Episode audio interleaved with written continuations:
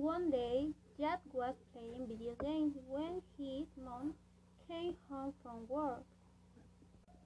His mom had a box and she put the box in front of Jack. Jack opened the box. There was a puppy incident. The puppy water of play. The puppy barked at Jake.